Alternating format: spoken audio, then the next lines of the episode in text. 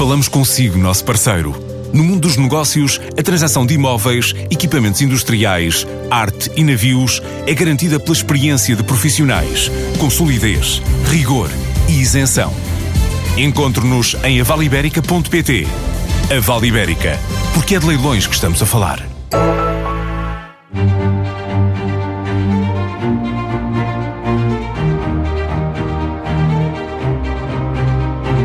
A segunda maior fábrica de automóveis de Portugal fica em Mangualde. Pertence ao grupo PSA da Peugeot Citroën, que no ano passado produziu 63 mil veículos, as carrinhas Citroën Berlingo e Peugeot Partner, que mudaram de geração ao longo do último ano.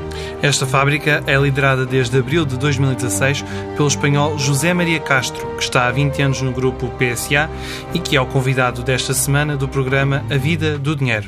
José Maria Castro, muito obrigado por ter aceitado o nosso convite. O investimento da PSA em Portugal chegou a estar em risco no ano passado porque a nova geração dos modelos produzidos em Portugal iria pagar classe 2 nas portagens. O governo acabou por alterar as regras e passou estes e mais alguns carros para a classe 1. Foi a melhor solução para o futuro da fábrica em Portugal? Sim, boa tarde. Então, eh, para começar com este tema das, das portagens, que foi um tema que deu moito traballo no ano, no ano pasado eh, era un tema fundamental fundamental porque unha grande parte da unha boa parte da nosa produción cada vez tamén exportamos máis mas unha boa parte da nosa produción ten destino local entre un aproximadamente un 15% da produción ten destino, destino Portugal entón o impacto potencial na fábrica era, era importante porque evidentemente eh, o modelo pasar de clase 1 a clase 2 facía que perdese grande parte do seu interese comercial entón eses volumes o, o, os perderíamos e podían eh, ir para Vigo porque o modelo é partillados a produción con, con a fábrica de Vigo en España. Eram esses 15% que pod poderiam que... perder produção ao todo? Sí, exactamente. Entón eh, perder ese 15 nos metía nunha posición nunha posición complicada para, para a terceira equipa. Podía meter en risco que a terceira equipa que montamos eh, vai facer dentro de pouquiño un ano no, no mes de abril do ano pasado com as novas classes de portagens, quais são as previsões de produção para este ano? Em que medida é que é possível aumentar a produção? Então, é, é difícil dizer. O, o mundo do automóvel eh, vive neste momento uma situação incerta, uma situação que, com todas as novas A legislación sobre o CO2, nomeadamente, eh, os problemas do Dieselgate, eh, os nosos clientes están un poquinho neste momento a expectativa, Entón, o que estamos a ver é que o mercado está moito flutuante e as, e as nosas previsións son un poquinho incertas. En cualquier caso, as nosas expectativas siguen sendo as mellores porque o carro está a entrar moito ben no mercado, o novo geración do, do Berlingo Partner e tamén do Opel, Opel Combo que, que faz parte do mesmo, do mesmo proxecto están a entrar a arrancar moito ben moito ben no mercado, entón as nosas expectativas son aumentar a produción do ano pasado que foi já unha produción prácticamente récord, foi o segundo ano, o mellor ano da historia da historia de Mangualde con 63.000 carros. E tem recebido máis encomendas nos últimos meses? Sí, sí, de momento os primeiro trimestre está moito cargado cargado de produción, porque o carro está a arrancar, ya prácticamente está comercializado en todos os mercados, eh, en todas as súas versões, Eh, as encomendas de momento son fortes, moito fortes, mas insisto, eh, o mercado é moito volátil neste momento, entón temos que ser un pouquiño prudentes antes de... Noutro contexto, mellor há dois anos poderíamos ter falado que as expectativas mesmo a dois anos eran moito boas, neste momento. Todos na indústria automóvel estamos un poquinho prudentes porque non sabemos ben como van evoluir as coisas. Mas será possível atingir, por exemplo, un patamar de 65 mil automóveis, 70 mil? O que é que poderá algo mais? O que estamos a imaginar entre a worst case e o best case é entre pode ir de 70 a quase os 80 mil carros. Estamos nunha... Mas sempre, de momento, de momento, insisto, se non houver unha catástrofe, Brexit ou outro problema macroeconómico que, que impacte fortemente a industria, deberíamos ultrapasar os 70.000 carros no ano, neste ano. E, e entre esses 70.000 carros, qual é que é a divisão entre a produção de carrinhas com motor a gasóleo e motor a gasolina? Falando no Dieselgate, por exemplo, há uma maior procura pelas versões a gasolina? Sim, é, E claro, o, o transfer de, de, de, de produción do diésel o, o, a gasolina, e claro, mesmo neste segmento que históricamente tiña moito pouca produción de, de gasolina, no carro na anterior geración, mesmo en Mangualde non tiñamos gasolina, era, só tiñamos versões di, eh, diesel, e neste momento estamos comenzando as, as preseries da, dos carros a, a gasolina e a previsión é ya nos primeiros no mes de febreiro marzo chegar a un 10% da produción eh, gasolina. Vemos que hai unha clara mudanza do, do cliente, mesmo neste segmento máis eh, industrial para, para o gasolina. Em abril do ano passado criou o terceiro turno de elaboração com a contratação de 225 pessoas. Até quando é que vai ficar esta equipa? Esa pergunta do millón. Mas eh, faz parte da mesma resposta que dos volumes. Vai depender de como de como vai evoluir o, o, o mercado e como nos clientes vayan comprando no, o, o, o carro. En principio, as nosas previsións é que polo menos este ano deberíamos manter equipa, máis prudencia, insisto, porque todo está moi, moito, moito volátil. Mas as previsións son que a terceira equipa foi montada nun primeiro momento para asegurar a o fin de vida do, do, do carro anterior porque tiña aínda moitos volumes e Mangualde asegurou o fin de vida do carro do carro ante a anterior eh, mas agora, con as expectativas que temos en principio, o terceira equipa chegou, esperemos, para ficar de unha maneira perenne na fábrica uhum. A fábrica pode ter de produzir aos sábados e domingos como a Auto Europa?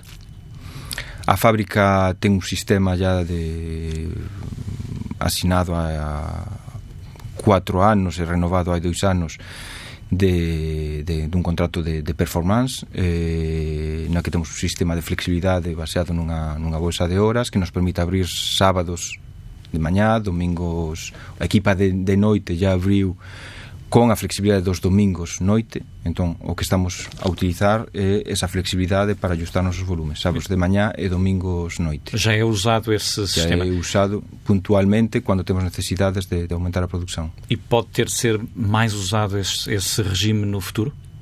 Sí, o regime pode ter mesmo mesmo neste, neste último trimestre temos usado moito o, o regime sábados e domingos eh, legalmente poderíamos utilizar eh, uh, ou prácticamente facer todos os sábados os domingos, mas depois eh, a discusión que teríamos que ter con, con os nosos parceiros sociais e sindicais sería ver a partir de que momento teríamos que entrar máis nun, nun potencialmente un turno de fin de semana, outro sistema que permitisse dar máis descanso às persoas. E se, e se houvesse esse tal turno, seria necessário contratar mais gente para a fábrica? Há essa capacidade para ter mais gente na PSA em Mangualde?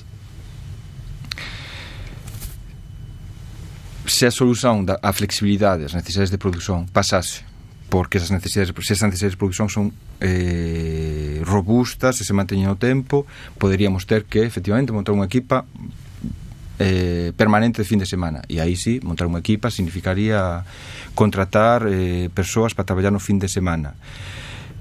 Equipas de fin de semana que non son sempre simples a montar porque é un traballo de dois días Falamos quantas pessoas, máis ou menos? As equipas ven ser todas da mesma cuantía de persoas, eh, porque os postos de traballo son os mesmos, entón andaría mesmo que estamos a falar entre os 200, 250 persoas para traballar apenas, eh, sábados e domingos, unha equipa, mini equipa de fin de semana, é unha das soluções outras soluções que tamén se ten utilizado na industria sería establecer incrementar a equipa de noite e facer que as persoas fosen alternando días de descanso, días de traballo.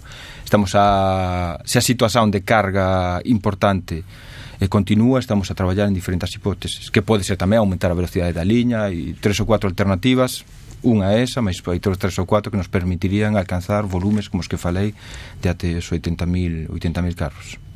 A PSA Mangual trabalha de forma muito próxima com a fábrica de Vigo, que eh, produz um terceiro modelo, o Opel Combo. É possível que este automóvel também venha a ser eh, montado em Mangual?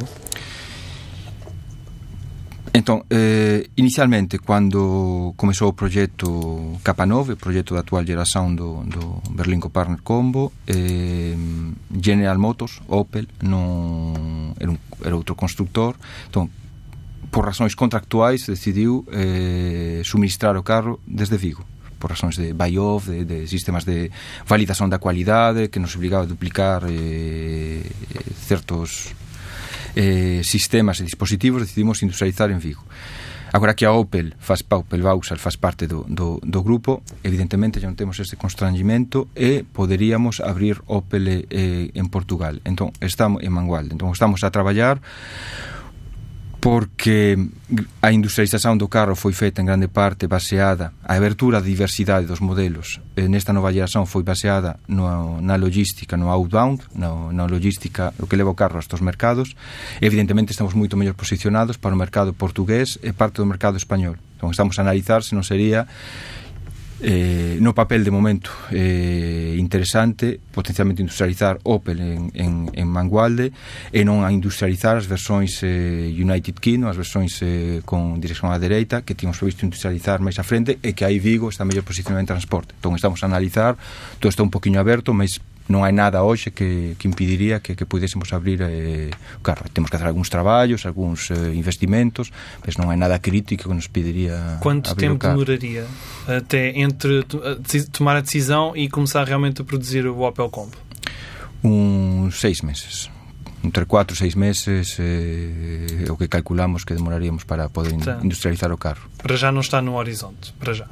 Para já non, faz parte dos estudos que estamos a, a facer e, e esperemos que nos próximos meses temos unha, unha decisión uh, sobre o tema que sería a volta de Opel a, a Portugal o Programa Nacional de Investimentos prevê para a próxima década uma nova ligação ferroviária entre Aveiro e Mangualde, com investimento de 650 milhões de euros e que foi chumbada por Bruxelas em 2016. Acredita que é desta que esta linha vai avançar? Para responder da maneira mais transparente, eu mesmo no noso plano estratégico de momento non estamos a traballar no tema porque non temos a certeza de que as coisas vayan a avanzar porque ya falamos destos de a quase 10 anos e non acabamos de ver un, un que as coisas estén claramente a, a avanzar parece que agora está no plano de infraestructuras do Estado, é algo que non só Mangualde, que todos a, a, os industriais do, do, do automóvil eh, consideramos que é un ponto estratégicamente mente que é estratégico é moito importante porque non hai que esquecer que Mangualde que grande parte dos nosos clientes están situados eh, eh, en Europa, en Centro Europa e Nuestra Europa e que Mangualde precisa unha saída eh, o máis eh, productiva posible eh, de transporte. Hoxe estamos todos eh, no transporte rodoviario, que ademais sabemos que cada vez é menos competitivo por, o, por, por as emisións de CO2, por o, por o preso do, do, do petróleo. Entón, é preciso traballar é un eixo estratégico non só para Mangualde, senón para toda a industria automóvil e o resto da industria portuguesa. Entón, esperemos que avance mas as coisas estão a demorar mais do, do previsto. Acha que é demasiado tarde para a fábrica a chegada deste investimento? demasiado tarde nunca podemos dicir que se demasiado tarde. A fábrica continua a ser unha fábrica moito rentável dentro do grupo unha fábrica que bon, agora como todas as fábricas no lanzamento está a pasar momentos un poquillo máis complicados mas é unha fábrica moito competitiva eh, que ten vindo a compensar estas problemáticas que é certo que ten un hándicap logístico con outras mellorías mas efectivamente un ponto crítico que temos que en algún momento conseguir conseguir tratar que o goberno, o goberno ou os gobernos ten que conseguir en algún momento tratar. Supondo que esta linha entre em funcionamento nos próximos 4, 5, 6 anos, que impacto é que tem na logística da vossa fábrica e na exportação dos veículos?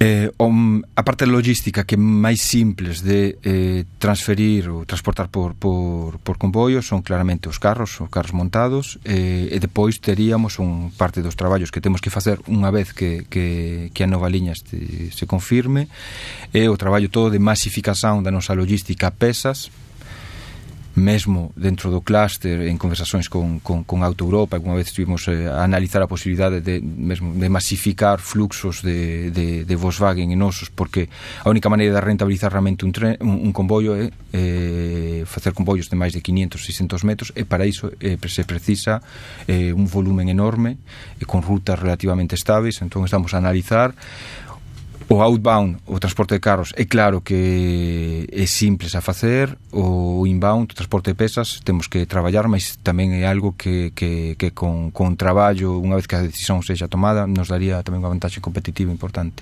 Uh. Grandes grupos automóveis como a Daimler, a BMW a Volkswagen estão a abrir centros tecnológicos em Portugal.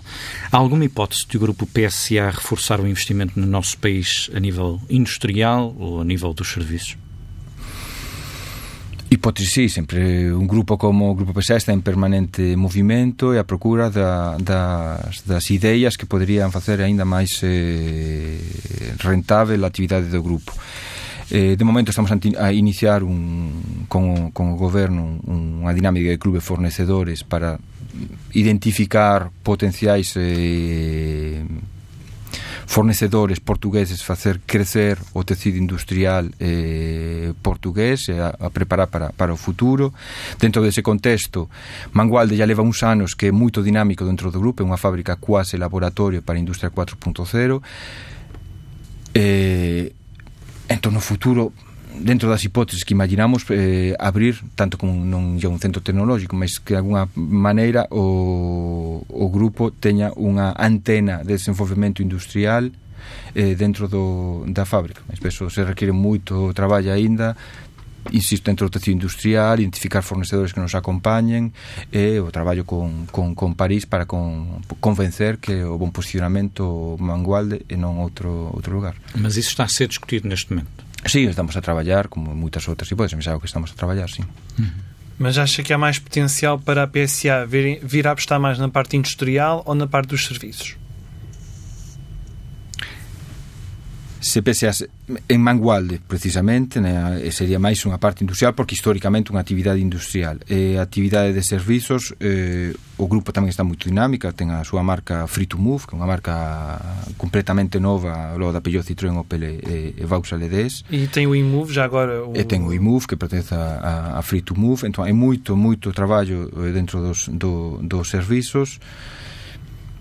Mas tamén cada vez máis nos temos que sacar da cabeza esta ideia de que eh, o traballo o traballo físico nun lugar específico e cada vez o traballo máis en temas de mobilidade non pois falo máis do industrial eh, pode ser feito quase en cualquier lugar do mundo non? o grupo pouco a pouco vai establecendo parcerías eh, ou establecendo traballo, contactos con, con, con en diferentes partes do mundo, en diferentes iniciativas públicas ou privadas, e unha desas pode vir a Portugal, sí, mas non hai unha iniciativa para movimentar do, de París a, as grandes o centro mesmo de, de, de, de traballo sobre a mobilidade. Falámos há pouco da questão da, da logística, mas há outros desafios neste momento para a fábrica. Pode identificar alguns? O grande desafío da fábrica eh, é a nova concorrencia que chega. O mundo automóvil eu sempre falo os nosos colaboradores eh, que é un, unha industria os novos, sobre todo, que é unha industria brutal, en certa maneira, unha industria con moito investi con investimento, con moito capital eh, a longo prazo con unha estrategia que, que non perdona, con un mercado que tamén eh, é brutal e con uns concorrente, unha concorrencia que quase selvaxen, vamos a decir, perdón, perdón da palabra. Eh, eso faz que a única maneira de, de, de sobrevivir neste mundo ser cada vez máis competitivos. E sabemos que temos un novo concorrente interno que se toda a actividade que comeza no, no, no norte de África, na fábrica de Marrocos, tengo que temos que preparar para que cunha taxa de man de obra medium cost, que é a de, a de, a de Mangualde, conseguir ser máis competitivos que unha fábrica low cost, como pode ser a de, a de Marrocos. Como imaginamos facer iso? Con moita inteligencia utilizando as ferramentas en grande parte industria 4.0 e eh, as adaptando ao noso contexto eh, con frugalidade ingeniosa que é a palabra que utiliza sempre o noso presidente e dizer, facendo que coisas que en teoría foran inventadas por high cost por unha fábrica en Alemanha ou França sean interesantes e rentáveis de aplicar na nosa fábrica. Entón é inteligencia é moita máis a cincenta a que temos que meter para facer unha fábrica que é un modelo un poquinho diferente do resto de fábricas que siga a ponta da competitividade dentro da, da industria. Para quem não conhece o mundo Sim. da indústria automóvel, quando diz que a concorrência é quase selvagem, refere-se a quê? Eh, cualquier cliente, primeira coisa, xa non falo ya, sen falar dos nosos concorrentes, cando vai comprar un, un, un carro, eh, quase todos estamos a procura do mismo, eu falo moitas veces cando me fan ese tipo de entrevistas todos queremos o Made in Portugal Made in Portugal, mes o día que vamos a comprar por 100, por 150 euros, esquecemos que un carro made in Portugal e vamos comprar un carro feito en Corea, na Alemanha ou, ou en Eslovaquia. Entón, o mercado non perdona. O mercado eh, o que sille é ser competitividade, eh, cualidade, preso, eh, flexibilidade, todo o resto. Eh, dentro dese contexto, os nosos concorrentes eh, tanto asiáticos como concorrentes chineses, non esquezamos que a industria chinesa está a aumentar e a visão dos chineses a entrar pouco a pouco nos países, tanto Europa como Estados Unidos eh, nos temos que preparar para iso, a única maneira de prepararnos é ser competitivos. Eh, cando falo de silvagen non é que non nos respeitemos os uns aos outros simplemente que eh, ninguén vai ter ningún problema e un comer todo o mercado do outro se o pode facer. Non estamos nunha industria no que nos respetemos cada un o seu perímetro, non. Se en algún momento podemos ir entrar no mercado do outro porque sabemos que aquel momento está a pasar un momento difícil, o vamos a facer. Já falaremos dentro de momentos Sim. dos desafios globais que também terão com certeza impacto na fábrica de Mangualde, mas queria perguntar-lhe primeiro sobre uh, uma declaração de já que já tem dois anos uh, do presidente do grupo PSA, Carlos Tavares, que chamou a atenção para o custo mais elevado da eletricidade em Portugal face a outros países da Europa. Na sua opinião, esta situação manteve-se ou foi já de alguma forma resolvida? Esa situación foi parcialmente eh, resolvida con o paso a alta tensão instalamos un, un, un centro de transformación de alta tensão para poder alimentar a fábrica en alta tensão con que o preso de energía foi parcialmente reducido mas sigue sendo un ponto no que eh, Portugal non é competitivo. E o, preso, o, o custo de, de energía dentro do, do custo de fabricación dun carro é relativamente elevado, elevado en torno ao 10% Entón, foi dos, un dos outros puntos que faz que teñamos dificultades a, a, na nosa corrida permanente pola competitividade. Uhum. E isso, de alguma forma, há pouco falou daquela questão de Marrocos, ou seja, sim, comparou Portugal sim. com Marrocos em termos de eficiência. E isso, de alguma forma, condiciona muito a nossa competição com Marrocos, por exemplo? condiciona moito, sí, condiciona moito, condiciona, me o mesmo, nos estamos a tentar eh, con inteligencia ultrapasar certos, certas barreiras e eh, depois de moito traballo conseguimos pasar alta tensión, conseguimos traballar un poquinho con, con EDPM, vemos que non hai grande apoio unha das, eh, exi, das exigencias dos pontos que os eh, industrias do automóvil pedido moito tempo vemos que non hai realmente un, un, unha melloría eh, o que estamos a facer é tentar ultrapasar estamos traballando energía solar, energía eólica alimentar a fábrica dunha maneira máis eficiente que nos permita ultrapasar este problema uh -huh. Falou de desafios globais, falou há bocado do Brexit, por exemplo. Temos também guerra comercial entre a China e os Estados Unidos. Há ainda a possibilidade de novas tarifas nos Estados Unidos à importação de automóveis. De que forma é que encara este ano a nível internacional? Então, o, o, o grupo sabe, como falaba que, que ao principio que, que, que vimos un momento complicado un contexto moito difícil con moitas variáveis en jogo falamos do CO2 e das políticas do CO2 que os nosos gobernantes decidiran moitas veces sen ter grande idea ou sen ter traballado en detallo o impacto que eso pode, pode ter, entón nos temos que adaptar. Nos falamos moito que neste momento o noso plano pasa a ser Darwin, adaptación permanente, e nos estamos. O grupo pasou por momentos moito complicados a uns eh, seis, eh, seis sete anos de quase, de quase desaparecer eh, e máis unha vez sobrevivimos entón está na, nos genes do, do grupo a supervivencia eh, non estamos preparando para iso, non estamos preparando para chegue o que chegue, o grupo adaptarse, adaptarse aos nosos clientes, adaptarse ao que os nosos gobernantes decidan, mas evidentemente se pode ter impactos e impactos fortes tamén na industria porque mesmo todas as legislações que todas as regulamentações sobre o, as emisións vão a crear un sobrecusto nos nosos carros que non todos os clientes van estar dispostos a aceitar. Entón sabemos que vai haber unha perda de, de volumes de produción relativamente importante. Non sabemos exactamente por onde, qual vai ser, mas vai haber unha perda evidente de, de volumes de produção. Mas entre a questão das emissões, o Brexit, a guerra comercial entre China e os Estados Unidos, um eventual abrandamento da economia em toda uhum. a União Europeia, o que é que mais o preocupa? Desde todos os pontos. De igual forma? Ou uns mais, mais do que outros? Non é a resposta fácil. Pode que o que máis nos preocupa neste momento sella o, o, o das emisións, porque é un problema máis a longo prazo son eh, limites de emisións a 2025-2030 Sabemos que temos que revisar completamente a nosa gama de vehículos, electrificar toda, toda a gama, retraballar toda a rede comercial para ser capaces de vender e de, e de, de acompañar os clientes nesa transformación. Vemos que o, o De momento, eh, o mundo, ou Europa, non está aínda ben preparada para absorber o nivel de carros de, de, de eléctricos eh, plug-in hybrids que teríamos que, que, que, que temos que, que vender.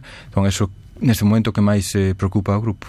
E Mangualde poderá vir a produzir eh, carros ou carrinhas híbridas ou elétricas? De momento non está no plano a 3 e 5 anos non está non está aínda mm, validado. Nos, o que foi feito do, no ano pasado coa industrialización do, do capa novo do, do, do novo carro foi adaptar a nosa fábrica mm, para flexibilizar toda a zona do que da preparación mecánica para permitirnos no futuro, chega un híbrido, chega un eléctrico ou unha célula de combustível ou a tecnología que chegue, estar preparados e ser flexibles para o, para, para o. Mm, das hipóteses dentro do, da renovación da mi vida, renovación a media vida do carro, estamos a imaginar, estamos a traballar nunha potencial versión híbrida ou eléctrica, o que é normal porque porque pensamos que non vai non temos outra opción que ir por ese camiño. E será daqui a quê? 3, 4 ou 5 anos?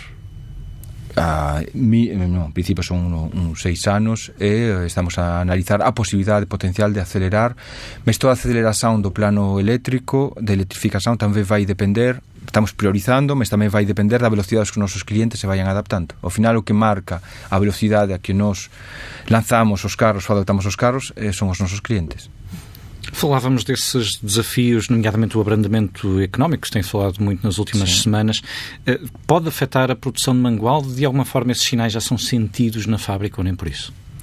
Sí, comenzamos a sentir certos sinais de, de, de abrandamento eh, nas últimas análisis de, de de previsões de produción de, de, de vendas deste ano comenzamos a ver certas hipótesis un poquinho máis eh, baixas do, do que imaginábamos Mas eu insisto, é moito incerto. Hai moitas variáveis, eh, todas moito fortes, entón, de momento, estamos moitas dificultades con ter unha previsión exacta de como van evoluir as coisas. José María Castro, muito obrigado. Muito obrigado. Thank you. A entrevista a José Maria Castro, diretor-geral da PSA Mangualde. Vamos ao habitual comentário com o economista João Duque. E esta semana tivemos uma surpresa. Foi conhecido o relatório da Auditoria à Caixa Geral de Depósitos, uma versão preliminar. Eh, tinha sido pedido com insistência pelo Parlamento, mas a Caixa sempre recusou, alegando que há informação em segredo de justiça. O relatório acaba por ser revelado na televisão por Joana Amaral Dias, a antiga deputada do Bloco de Esquerda. Ora, eh, a divulgação do relatório foi uma surpresa, mas uh, e as conclusões surpreenderam? Uh, se calhar, infelizmente, não. Porque eu estava à espera que. Bom, em primeiro lugar, de facto, eu confesso que fiquei muito surpreendido, porque depois de me dizerem que. Bom, isto da informação sobre a Caixa Geral de Depósitos não é o da Joana, afinal foi. E, e, fiquei surpreendido como é que alguém completamente, aparentemente fora do, da área do sistema, quer dizer, aparece com o relatório na mão. Bom, hum, agora, mim, as conclusões não me surpreendem muito porque eu estava à espera de que muitos dos devedores fossem entidades próximas do poder político e das relações eh, dos poderosos dos, do período em análise. Também, em boa verdade, se deve dizer que muitas vezes uh, essas entidades eram entidades que a quem se reconhecia a capacidade de, liquidação dos seus compromissos. E, portanto, é muito fácil hoje eh, pegar-se nos olhos e no conhecimento que temos hoje e olhar para uh, um período de há 15 anos atrás e bom, naquela altura estava-se mesmo a ver. Estava-se mesmo a ver, mas se calhar as outras pessoas, outras entidades também concederam crédito e tinham e não tinham a pressão política uh, associada. E, portanto, Mas foi apontado nesta auditoria um conjunto, foi apontado um conjunto de irregularidades ou más práticas. Pronto. Aí é que se põem os problemas graves, particularmente quando uh, se, des, uh, se desrespeitam até a vontade, não é a vontade, mas a opinião técnica de quem faz a, a avaliação do risco de crédito. E aí é muito grave, porque aí presume-se de que há motivos que não são estritamente técnicos que vieram a sobrepor-se àquilo que seriam os motivos eh, que deveriam ser usados normalmente nas instituições financeiras. Eu fico muito admirado como é que isto é possível e depois, olha, como é que se promovem pessoas até que, uh, usando esses critérios, depois foram, passaram para outras entidades. Quer dizer, isto tudo me faz muita impressão, mas infelizmente nesses casos eu não, não fico assim tão espantado. A dimensão dos, dos créditos uh, também não, não fico. São, são, são, são números grandes demais para aquilo que é o comum do português mas também são números daquilo que são os grandes negócios de Portugal. Agora, há limites para tudo. E deviam-se apurar responsabilidades e chamar as pessoas à razão. Entretanto, a, a, deputada Teresa Leal Coelho, que é Presidente da Comissão Parlamentar de Orçamento e Finanças, diz que falou com o Presidente da Caixa Geral de Depósitos e com o Governador do Banco de Portugal. Uh, ambos garantiram-lhe que este não é o relatório final e, mais do que isso, Teresa Leal Coelho diz que uh, a versão final é manifestamente diferente desta versão preliminar. Uh, tudo isto faz pensar que esta é uma novela que não vai de todo ficar por aqui. Não, não vai, não. Agora, o diferente é que me assusta, porque ainda pode ser muito pior. Uh, portanto, uh, portanto, se calhar ainda vamos assistir a coisas ou ter conhecimento de coisas piores que não estão neste relatório. E não, e não vai, até porque há aqui alguma coisa que também me mete um pedaço de impressão, que é a própria posição do Banco de Portugal, que aparentemente também assistiu teve conhecimento, sabia do que se passava, porque até tinha membros sucessivamente seus quadros na administração do, do banco, da Caixa. E, portanto, essas pessoas não traziam para a administração da Caixa os critérios relevantes que deveriam predominar na atribuição dos créditos às entidades eh, que, que, que, que mereciam relevo, não é? Não são os créditos à habitação que, que vão ao Conselho de Administração. E, portanto, eu acho que este relatório também põe aqui muito em causa a, a regulação e, e, e, em particular, a supervisão, que nós sabemos que, entretanto, foi profundamente modificada. Agora, o cenário é completamente diferente. Estamos sobre a égide do Banco Central Europeu, em termos de supervisão, portanto, da, da EBA, e aqui já. Te, aqui as coisas serão diferentes, espera-se mesmo, de vez. Agora, mais uma vez, eu ponho a, a tónica de que há muita coisa ainda a explorar e não são apenas as coisas relacionadas com os nomes que têm vindo à baila. Porque todas as pessoas que tinham acesso e que conheciam, e que, ou que deveriam conhecer, e que aparentemente eh, encolheram os ombros e deixavam passar, também não estão bem. Uhum. Esta semana ainda o Banco Central Europeu manteve as taxas de juro inalteradas e reiterou que pretende mantê-las ao nível atual, pelo menos até ao verão deste ano. Eh, o arrefecimento da economia europeia, de que tanto se tem falado, tira margem ao Banco Central Europeu para hum, normalizar a política monetária? Uh, tira, porque ainda por cima está a ser acompanhado de uma outra coisa que não se estava à espera. Uh, em junho de 2018, a inflação na zona euro uh, tocou os 2%. E a partir daí esperava-se que uh, a variação dos preços na zona euro ficasse mais ou menos por aí. E então, a partir daí, comecei a antecipar: bom, está na altura de começar a subir as taxas para suavemente vir a pôr a coisa.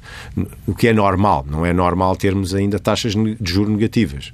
E, portanto, vamos eh, para o normal.